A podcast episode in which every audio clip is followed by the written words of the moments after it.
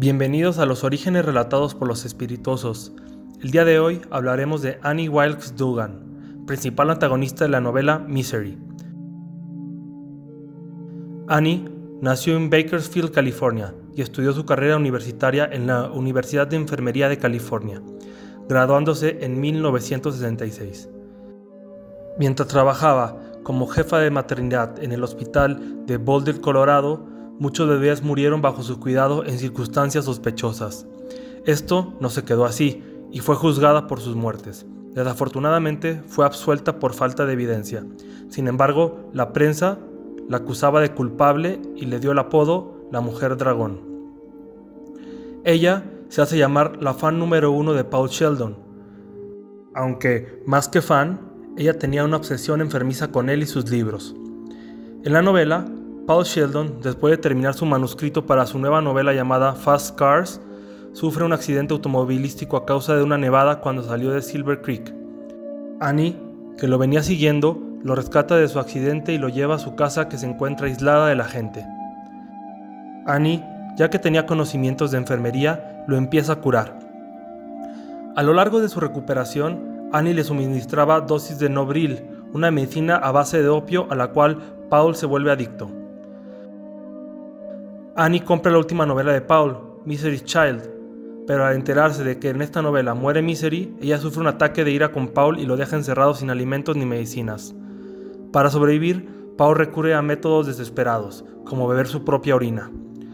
Annie regresa después de 51 horas, pidiendo disculpas por su reacción y diciéndole a Paul que le dará más medicinas y alimentos con una sola condición.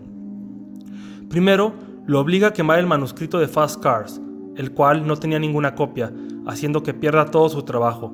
Después lo obliga a escribir otra novela, la secuela de Misery's Child, en la cual debe revivir a Misery.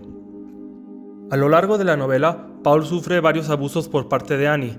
Uno de los más graves fue que ella lo sedó y mientras estaba dormido le cortó con un hacha el pie, cautelizándolo con una antorcha. Cada que Annie salía, Paul trataba de escapar y en ocasiones llegaba a salir de la habitación. En una de estas se enteró que Annie mató a varios de sus pacientes en diferentes hospitales cuando trabajaba de enfermera, sobre todo a personas muy enfermas, por lo que nadie lo notó. Entre las víctimas de Annie se encontraba su propio padre. A lo largo de la vida de Annie se calcula que mató a más de 70 personas.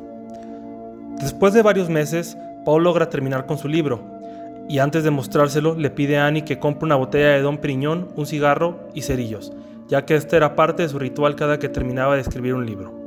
Pero Paul tenía un plan para escapar. Cuando Annie le entrega el cerillo, Paul empapó el manuscrito con un líquido iniciador de fuego que previamente había robado y lo prendió.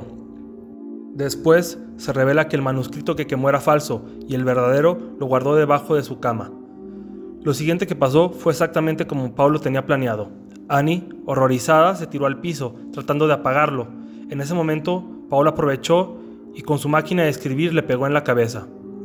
Para la mala suerte de Paul, Annie sobrevive y comienza una pequeña pelea entre los dos. En esta pelea, Paul toma un poco de las hojas quemadas y se las mete a la boca de Annie para atragantarla.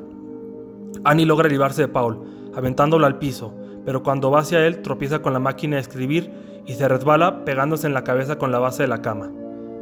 Después de esto, Annie termina inconsciente.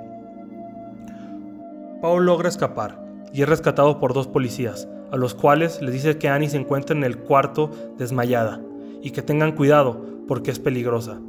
Pero cuando los policías van, ya era demasiado tarde. Annie había escapado. Al poco tiempo, la policía encuentra el cuerpo de Annie sin vida, sosteniendo una motosierra en la mano dentro de su granja. La causa de su muerte, una fractura en el cráneo. Annie era una persona muy enferma, psicópata, con múltiples tartonos de personalidades. En un momento podía ser dulce y linda, y en un instante violenta y salvaje. Era firme en sus creencias, sobre todo en su devoción al cristianismo.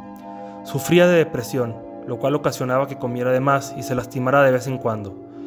Encantaba tener el control de la situación y tener ese sentimiento de poder hacia otros. Misery es un libro que recomiendo ampliamente y Annie es uno de los personajes más icónicos de King, brillando más que el protagonista en la novela. Dense un tiempo y comiencen con la lectura, no se arrepentirán. No olviden darle like y suscribirse. Cuídense.